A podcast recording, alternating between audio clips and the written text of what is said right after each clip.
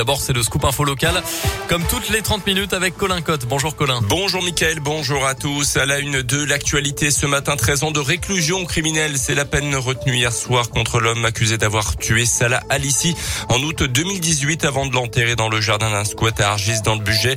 La décision de la cour d'assises, selon le progrès, l'accusé avait mis un an avant de se rendre à la gendarmerie pour avouer les faits.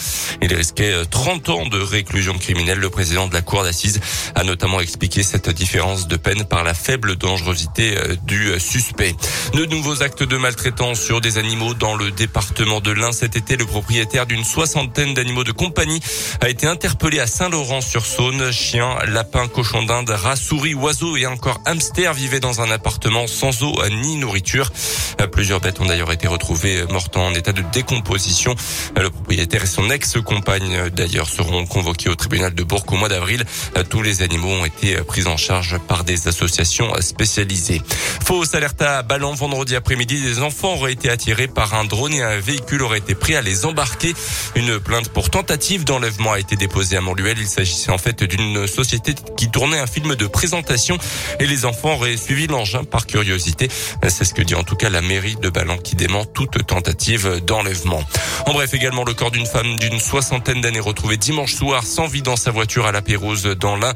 La victime était portée disparue depuis début septembre dans le secteur. Un appel à témoins avait même été lancé. Son décès remonterait à plusieurs jours selon les premiers éléments. Dans l'actu également, il sera désormais possible de passer les fêtes de fin d'année aux États-Unis après 20 mois de restrictions sanitaires. Les États-Unis ont annoncé la fin du travel ban et laisseront entrer début novembre tous les voyageurs internationaux entièrement vaccinés contre la Covid. Un test PCR sera quand même nécessaire. On n'est jamais trop prudent de l'autre côté de l'Atlantique une oreille attentive pour apaiser les tensions. Alors que la crise sanitaire n'est pas encore totalement derrière nous, la Chambre des médiateurs professionnels se mobilise pour proposer des entretiens individuels et gratuits en visio ou par téléphone. En cas de problème, de dispute, voire de rupture aussi bien dans le cadre familial que professionnel, les médiateurs qui sont également avocats pour certains donnent des conseils pour désamorcer les conflits.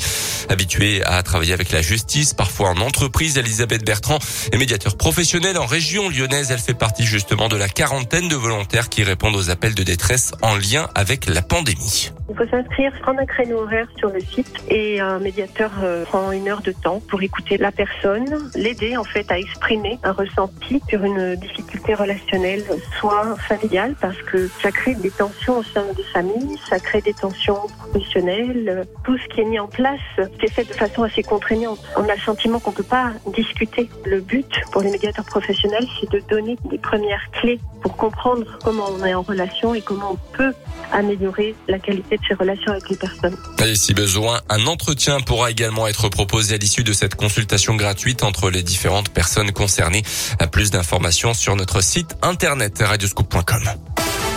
Les sports avec du basket et après sa victoire à Limoges, la Gelborg a chuté en amical hier soir sur le parquet de Rouen, 85 à 71, ultime match de préparation de nouveau contre la Chorale samedi après-midi avant le début du championnat début octobre.